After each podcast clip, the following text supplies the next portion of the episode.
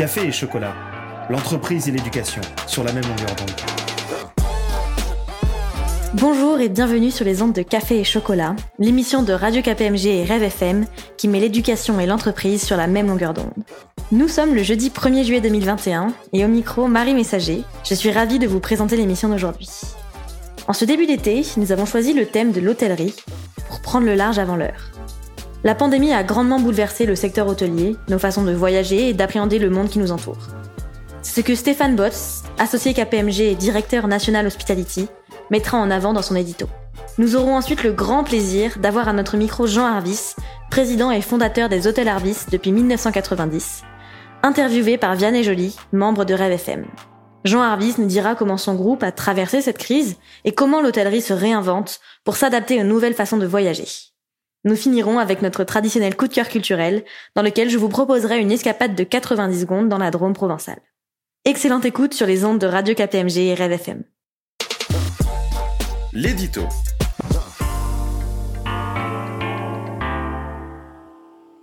La France, comme vous le savez, est la première destination mondiale en nombre de visiteurs internationaux, accueillant 90 millions de touristes étrangers en 2019.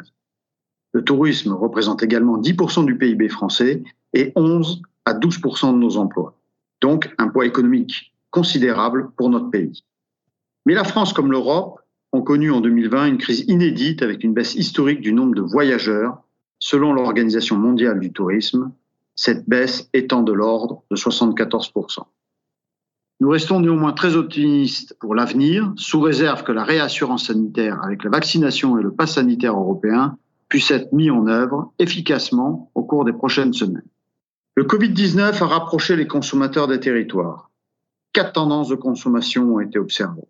La première tendance, c'est l'évolution des modes de consommation qui ont privilégié la durée du séjour à proximité ou la fréquence des séjours. La deuxième concerne une montée en gamme de l'offre hôtelière de loisirs, favorisant le staycation, les hôtels à taille humaine, par opposition au tourisme de masse. Nous avons également observé un renouveau des hôtels en ville, avec une hybridation des produits et la création de ce qu'on en appelle les tiers-lieux, que sont le co-living, le coworking, les hostels, communément encore appelés les auberges de jeunesse. Enfin, quatrième tendance, nous constatons que le slow tourisme se renforce avec des investissements significatifs dans des hébergements d'ultra proximité et diffus. Ces nouvelles tendances de consommation devraient accompagner la reprise de l'industrie du tourisme qui, à notre avis, se fera en deux temps. Dès maintenant, pour le tourisme de loisirs, avec un pic de réservation déjà observé vers les destinations balnéaires, la montagne ou dans les zones rurales, et dès cet automne, pour le tourisme d'affaires, qui connaîtra une reprise progressive et qui devrait s'accélérer au printemps 2022 avec l'organisation de nombreux salons professionnels. En conclusion, la France devrait renouer avec une industrie du tourisme forte, aidée en cela par l'organisation d'événements majeurs que sont la Coupe du Monde de rugby en 2023 et les Jeux Olympiques de Paris en 2024. L'interview.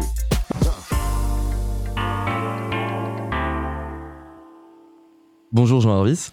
Tout d'abord, un grand merci à vous euh, d'avoir accepté de vous exprimer sur nos ondes et aussi de nous accueillir dans votre hôtel Play qui tourne euh, autour de la radio, de la rue euh, donc du Faubourg Saint-Honoré, qui dispose d'un très beau studio de radio. C'est un vrai plaisir de pouvoir s'enregistrer dans des conditions quasi normales. Pour ceux qui ne vous connaissent pas encore, laissez-moi vous présenter rapidement. Vous êtes diplômé de l'ESSEC, depuis 1990 le président fondateur des Hôtels Arvis, le cofondateur d'Honotel et également le fondateur des Hostels du Père Pedro, un projet euh, solidaire porté par des hôteliers au profit de l'association Akamasoa, qui vient en aide aux personnes pauvres à Madagascar. Un parcours riche donc, vous permettant d'avoir une expertise aiguisée dans l'hôtellerie. En ce début d'été, où nous avons tous envie de vacances et de voyages, nous souhaitions nous intéresser à ce secteur touché de plein fouet par la crise sanitaire. L'hôtellerie a été à l'arrêt pendant de longs mois depuis mars 2020. Alors comment votre groupe a-t-il traversé cette période très compliquée? On pourrait faire la comparaison de cette crise au poteau noir en matière de navigation. Il faut la traverser. Une fois qu'on est de l'autre côté, le ciel est un petit peu plus clair. Alors pour autant, on a beaucoup souffert comme l'ensemble de la profession, avec des hôtels qui pour une bonne partie étaient fermés dans Paris, comme beaucoup d'hôtels. Là, on est en train de les réouvrir au fur et à mesure. Là, tous sont pratiquement ouverts aujourd'hui, mais ça a été extrêmement difficile. Alors on a été, on a parlera, on a été aidé par des mesures gouvernementales, le chômage partiel, les PGE qui ont amené euh, un petit peu de liquidité sur les comptes. Mais ça a été une, une période très, très difficile. Alors, il se trouve, on la traverse plutôt bien et on s'en sort plutôt bien. Le hasard a voulu que nous rénovions tous nos hôtels et que nous les repositionnions pendant la période du Covid. Et donc, en fait, aujourd'hui, passé le poteau noir, on a des bateaux qui sont tout neufs et qui sont resplendissants. Et donc, pour une clientèle qui a changé et qui est euh, très, très éprise de nouveautés et de bons produits, on a les bons produits, on a les bons bateaux pour la bonne navigation. Mais franchement, on en a bavé et c'est pas fini.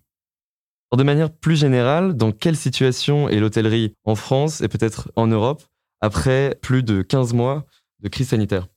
Alors, l'hôtellerie euh, est quand même extrêmement tapée. Hein c'est clair. Alors, c'est différencié selon les régions. Il y a des, régions euh, touristiques qui ont connu un bon été. Donc, si vous allez sur l'île de Ré ou sur Belle-Île, euh, les hôtels ont plutôt été blindés euh, cet été. Donc, il y a eu, je dirais, du rattrapage. Par contre, dans les hôtels centre-ville, comme c'est le cas de, nos hôtels à Paris, mais c'était le même cas à Londres, à Munich, à Milan, où, vous voulez, la situation a été extrêmement difficile. En fait, je dirais que c'est assez cruel à dire, mais soit vous avez la trésor, soit vous n'avez pas la trésor dans tout cela, il fallait, avant la traversée du poteau noir, avoir quelques vivres dans les soutes pour traverser cette période. Et, euh, les PGE, par contre, ont apporté une trésorerie qui, merci au gouvernement de nous avoir aidés en cela, c'est quand même une trésorerie qui est provisoire. C'est une picouse, on va dire, qui permet de traverser, mais pas euh, sur le long terme. Donc, euh, la situation reste très difficile en France, très difficile dans le monde en raison de ce qui s'est passé. On va voir surtout, je pense, euh, la vérité va exploser, euh, va arriver à la rentrée et à la fin de l'année où euh, il va falloir commencer à rembourser les PGE. On va voir ceux qui sont encore debout et ceux qui ne sont pas encore debout. Il y aura forcément un peu de casse. C'est justement le sens de ma prochaine question. Vous avez parlé des prêts garantis par l'État. Les aides gouvernementales vont donc bientôt s'arrêter en France. Comment voyez-vous la sortie de crise? C'est vers la rentrée qu'on aura une, issue? Si vous voulez, bon, d'abord, en, ce moment, on peut faire des prédictions on ne peut pas faire de prévision. Personne ne peut savoir ce qui va se passer. Je vais, pas, faire l'économie de vous parler des, nouveaux, virus, sinon euh, on peut se prendre un, comprimé de Prozac et passer à autre chose. Oui, les aides gouvernementales vont s'arrêter. On ne peut pas prolonger à l'excès euh, une dette euh, nationale absolument terrible. En fait, il va y avoir ceux qui survivent et ceux qui ne survivent pas. Je pense que la sortie de crise se fera positivement pour des établissements qui auront été bien repositionnés, encore une fois, qui auront été modernisés, qui auront compris qu'il y a un changement également de comportement dans la clientèle, ceux-là vont s'en sortir. Par contre, pour les autres qui, ont des hôtels qui sont un peu usés, voire qui ont été usés par une fréquentation à très très bas prix euh, durant cette période, je pense, que je pense que la situation sera relativement difficile. Maintenant, la date de sortie de crise, on est déjà en sortie de crise. Hein, puisque déjà les flux sont pas mauvais en ce moment. Là, ça reprend pas mal. On imagine que ça va s'accélérer au mois de septembre. Maintenant, la véritable sortie de crise de l'ensemble de la profession, c'est pas 2022, non, c'est pas 2023. Moi, je pense que ça sera plutôt 2024. Euh, ça veut dire que dans ce qu'on pense, nous, 2024, on risque, on espère retrouver le niveau d'activité qu'on avait en 2019. C'est à peu près ça. Hein, je pense que la sagesse devrait nous pousser à ça parce que l'accélération va se faire lentement en fréquentation et par ailleurs en prix moyen chambre, sur le prix de vente, étant qu'il y a une concurrence qui est assez forte, il y a actuellement pas mal d'hôteliers qui bradent. Donc en fait, si vous prenez un, taux d'occupation qui va croissant, qui n'est pas qui n'est pas extraordinaire et des prix moyens un petit peu un peu faiblards, bah, c'est ce qu'on appelle le rêve par va mettre un peu de temps. Donc la convalescence va être un petit peu longue. Votre groupe, euh, on l'a dit, est également investi dans des hôtels qu'on pourrait qualifier d'engagés, avec euh, l'hostel du Père Pedro à Madagascar, dont vous êtes le fondateur. Alors, il s'agit d'un projet à but non lucratif pour la construction d'un établissement hôtelier au profit d'une association Madagascar. C'est un projet atypique. Est-ce que vous pourriez nous en parler? Alors ça, si vous me donnez le micro, c'est une passion, ça. En fait, c'est une passion, mais en fait, c'est tout à fait lié à ce qui se passe en ce moment, qui motive énormément les jeunes et dans notre petit groupe hôtelier, les, jeunes sont fadas de ce, projet. il se trouve qu'il y, a une dizaine d'années, j'ai fait connaissance avec un type extraordinaire, s'appelle le Père Pedro, qui est un curé installé à Madagascar depuis une quarantaine d'années, qui en partant de la décharge de Madagascar, a tiré des gosses qui étaient au milieu des ordures et des tessons de bouteilles un par un pour leur construire des petites maisons une par une. Et aujourd'hui, après 40 ans, il y a à Madagascar, au-dessus de Tananarive, il a construit 4000 maisons, il y a 25 000 personnes qui vivent là-bas, il y a des, dispensaires, des écoles, c'est le meilleur niveau au bac de Madagascar. Bon, bref, je me suis embarqué avec des camarades de l'ESSEC pour lever des fonds pour lui, depuis une dizaine d'années, des fonds relativement importants. Qui, les levées de fonds se sont faites ici dans l'hôtel, dans les sous-sols de l'hôtel. Et puis, il y a deux, trois ans, en allant chez lui, en blaguant, je lui ai dit, mais il y a tout chez toi, il y a des écoles, il y a des hôpitaux, mais il n'y a pas d'hôtel. Il m'a dit, tu n'as qu'à m'en faire un. J'ai dit, OK, je vais t'en faire un, t'en offrir un. Donc, tout ça, c'est absolument pas marketing. Hein. Il n'y a pas eu d'étude de marché. Ce père Pedro m'a montré un coin de colline, un bout de colline avec une vue de dingue sur Tananarive et m'a dit si tu construis un hôtel, tu le fais là. je suis retourné en France et euh, on est parti dans la, construction, la levée de fonds et la construction d'un hôtel à cet emplacement-là. Et donc, qui est pratiquement achevé maintenant. On a fait une bonne partie de la levée de fonds, beaucoup auprès des hôteliers. J'ai pu vendre des chambres fictives à des hôteliers de cet hostel qui va faire 20, 24 euh, chambres niveau 4 étoiles, parce qu'on fait un truc de luxe dans un endroit de pauvre, c'est ça le comble, avec un rooftop de dingue qui va être à côté d'une école de cuisine qui est euh, financée et, animée par Gomez, le chef de l'Élysée. Donc on, fait, on va faire un très très beau produit qui va être en même temps une école de formation pour les, gens qui sont sur place et surtout comme il est offert, offert à cette association, en fait, ceux qui connaissent les, indices, le RBE, le GOP, le l'EBITDA, c'est tout pour lui. C'est tout pour lui puisqu'il n'y a pas de loyer. Il n'y a rien et le, terrain lui appartient. Voilà, on est en, phase de, terminer ce projet. J'ai beaucoup été aidé par des élèves de l'IMI, de l'IMACHI, une fille de, l'ESSEC qui m'a beaucoup aidé là-dedans, donc beaucoup de stagiaires qui m'ont aidé là-dedans, notre cabinet d'architecture, des décoratrices intérieures, euh, de l'ingénierie et maintenant également des familles malgaches, de gros groupes qui sont sur place, qui trouvent que l'idée est géniale et qui sont en train de nous aider à sortir cet hôtel euh, extraordinaire. Et à l'intérieur de Madeo, voilà le genre de, projets qui nous font sortir un petit peu de nos, bases habituelles. On fait de l'hôtellerie, on fait de l'hôtellerie généreuse et ça plaît énormément. moi qui suis un petit peu bout de carrière, c'est un plaisir de monter cela. Le, le, tourisme de masse pose de vrais problèmes écologiques, un sujet auquel la jeunesse est davantage sensible que les générations précédentes. Dans vos hôtels, quelle place faites-vous au développement durable? Je vais peut-être paraître un, peu cash sur la question, mais bien sûr qu'on fait des efforts, bien sûr qu'on n'a pas de paille en plastique, bien sûr qu'on évite les bouteilles en plastique, bien sûr qu'on fait attention à la consommation d'énergie, bien sûr que dans le restaurant de poissons euh, qu'on a repris à côté, on, a des poissons de pêche solidaire. donc il y a toute une myriade d'actions euh, qui, qui, sont liées à ce développement durable. Si vous voulez, on ne peut pas non plus, euh, l'énergie, je suis désolé, mais euh, un hôtel, ça consomme de l'énergie. Les gens, ils viennent en Boeing en lit. et, puis, et puis, voilà, ça consomme. Ça consomme, c'est pas forcément complètement écologiquement génial. On fait ce qu'on peut. Je pense que malheureusement, on ne peut pas éviter qu'il y ait une, certaine consommation d'énergie, de matériaux dans ce qu'on fait. Je pense qu'il est plus, pour revenir à ce que, point précédent, que ce soit un projet généreux ou que ce soit la gestion des ressources humaines à l'intérieur d'un établissement, les jeunes aujourd'hui sont beaucoup plus attirés, je pense, par avoir un job intéressant dans une, dans une entreprise où il y a des ouvertures euh, solidaires, humanitaires, euh, sympas, plutôt de savoir qu'on consomme 14 euh, mètres cubes de moins que d'eau qu'on devrait. c'est un petit peu brutal, mais c'est ce que je pense. Avant la pandémie, l'hôtellerie avait déjà beaucoup changé, sous l'influence de nouveaux modes de voyage et la concurrence de Airbnb notamment. Alors à votre avis, comment le secteur va-t-il évoluer au cours des prochaines années?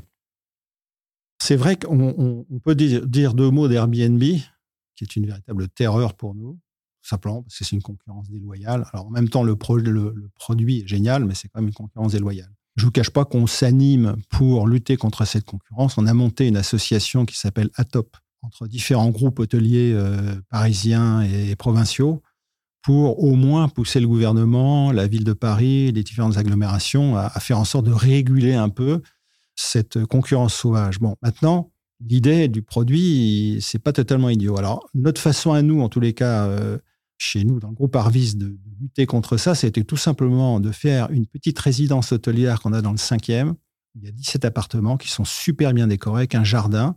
Donc, en fait, c'est un peu du Airbnb pro, avec euh, évidemment une réception jour et nuit, des cuisines qui sont super équipées et beaucoup de services. Donc en fait, les changements qu'il y a aujourd'hui, c'est vrai que les, les, touristes, les voyageurs, surtout les jeunes, aiment bien voyager en bande, en famille. Ils n'ont pas forcément envie d'avoir l'aspirateur qui tape sur les portes euh, tous les matins à 7 heures. Donc, euh, ils aiment bien faire des choses par eux-mêmes. Donc, je pense que l'évolution, ça va être beaucoup des résidences hôtelières avec des appartements, mais extrêmement bien décorés, avec beaucoup de, beaucoup de services. Par ailleurs, pour revenir à l'hôtellerie, alors bien sûr qu'il y a, il y a cette concurrence, on parle beaucoup de révolution, le monde d'après, etc. Moi, je suis désolé si j'arrive euh, dans une ville euh, comme Milan et que je veux passer deux jours parce que j'ai du business à faire sur place, à part un hôtel, je vois pas vraiment où je vais aller. Je vais pas me prendre un camping-car pour me mettre euh, pour passer la nuit. Et si je prends un Airbnb, c'est pas du tout adapté. En fait, j'y pensais récemment. En fait, l'hôtellerie, il n'y a rien de plus moderne que l'hôtellerie parce qu'on vit dans un monde last minute. Les gens réservent souvent avec quelques heures d'anticipation. le, seul hébergement qui est capable de répondre à une vitesse euh, fusée, c'est l'hôtellerie. Au bout du compte, je pense qu'il y a aussi une chose, c'est que bah, les, êtres, les êtres humains ont besoin de relations humaines, ont besoin de se retrouver entre eux, ont besoin de quelque chose qui est charnel. Quoi. Et à un moment donné, on ne va pas passer sa vie en Zoom, en visio et en team. C'est pas possible. Je suis assez optimiste sur l'avenir de l'hôtellerie. Maintenant, ça peut pas être l'hôtellerie la papa. Je reviens à ce que je disais au départ, c'est que euh, l'hôtel usé à la corne, avec un réceptionniste euh, pas très agréable et puis euh, une clim qui marche moyennement, ça, ils sont, ils sont finis. Quoi. il faudra évoluer. Il faut, on ne peut pas rester que des hôtels, des hôtels comme on en faisait à l'époque de mes parents, et même à mon époque. Dernière question. On parle aujourd'hui de, difficultés de recrutement euh, dans l'hôtellerie. D'abord, comment vous analysez ces difficultés? Et pour une émission qui s'adresse en partie, en grande partie aux jeunes, comment vous convaincriez ces jeunes de vous rejoindre Vous savez, les difficultés de recrutement, vous l'avez partout. Si vous interrogez votre plombier, il trouve personne, pas d'apprenti. Les menuisiers ne trouvent personne. Personne ne trouve personne, en fait. tous les métiers sont difficiles. Et l'hôtellerie n'est pas le seul euh, métier où il y a carence. On n'a pas trop de problèmes dans notre groupe familial de recrutement, je pense, parce qu'il y a une ambiance sympa, parce qu'il y a une ambiance familiale et qu'on respecte les gens. Le respect, c'est très, très important. Euh, et puis d'autre part, nous, on est à Paris et, si vous voulez, les, les, gens qui viennent travailler chez nous dans des tâches modestes viennent souvent de banlieues difficiles où on ne peut pas se permettre de ne pas travailler. Quoi. Donc, ils ont besoin de bosser. Ça, c'est une chose. En province, c'est un peu différent où euh, ils ont d'énormes problèmes de recrutement parce que euh, les jeunes veulent en même temps faire la planche à voile et puis, et puis bosser pas trop, trop. Quoi. Bon. Mais le métier lui-même, en fait, si je m'adresse aux jeunes, le métier de l'hôtellerie, c'est un métier hyper complet. Quoi. Et en fait, dans l'hôtellerie, vous avez de tout. Vous avez euh, du marketing, vous avez de la technologie, maintenant énormément de technologie, surtout le, enfin, tout le digital, les réseaux, les réservations. Vous avez de la finance, parce qu'il faut financer des projets qui sont lourds. Vous avez du contrôle de gestion. Vous avez effectivement le pilotage de ressources humaines euh, qui est absolument passionnant. Si vous incluez de la restauration innovante, vous avez ce qu'il faut. Enfin, en fait, c'est des métiers très complets qui, touche à tout. Et, puis, euh, globalement, c'est quand même un métier, quand on est dans ce métier-là, on peut voyager. Quand on a une certification, un bon job de réceptionniste, euh, par exemple, on, peut bosser dans le monde entier. En plus, vous avez une fréquentation de clientèle internationale, une grande curiosité, on rencontre des tas de gens. Quand on, on connaît bien son job dans l'hôtellerie, on peut faire le tour du monde. Donc euh, oui, j'en fais la promotion parce que je pratique ce métier depuis pas mal de temps et je me suis jamais ennuyé. Voilà, pour des jeunes, euh, il faut simplement qu'ils aient envie de travailler, quoi. C'est tout. S'ils ont envie de travailler, comme n'importe quel métier, il y a de quoi faire. Eh bien, merci beaucoup, euh, Jean Harvis. Merci de nous avoir reçus et vous êtes euh, le bienvenu quand vous voulez, en tout cas dans Café et Chocolat. Merci beaucoup, c'était un plaisir. Notre coup de cœur culturel.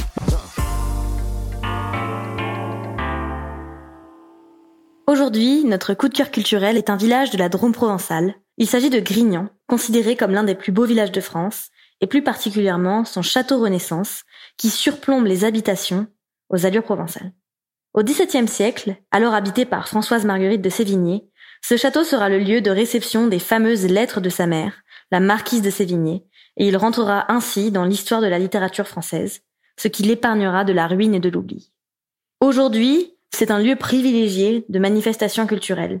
Il abritera du 6 au 10 juillet prochain le Festival de la correspondance, qui célébrera cette année les lettres les plus marquantes de l'histoire de France. Avec un accent mis sur les écrits de femmes qui ont révolutionné l'art de la correspondance, comme Frida Kahlo ou Olympe de Gouges. Des fêtes nocturnes auront également lieu tout l'été.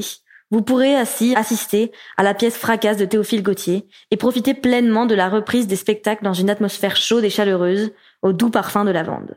Vous pourrez alors loger ou vous restaurer dans l'un des magnifiques hôtels qui entourent le château, comme le Clair de la Plume et son restaurant gastronomique, ou encore la ferme Chapouton et sa vue sur le mont Ventoux. Vous pourrez vous promener, vous balader dans les champs de lavande, goûter aux truffes locales, assister à un concert au château et vous perdre dans un village baigné de soleil. Grignan est le lieu idéal pour se dépayser en retrouvant nature et spectacle après une année de privation culturelle. Et vous, plutôt fête nocturne au château ou nuit paisible à l'hôtel?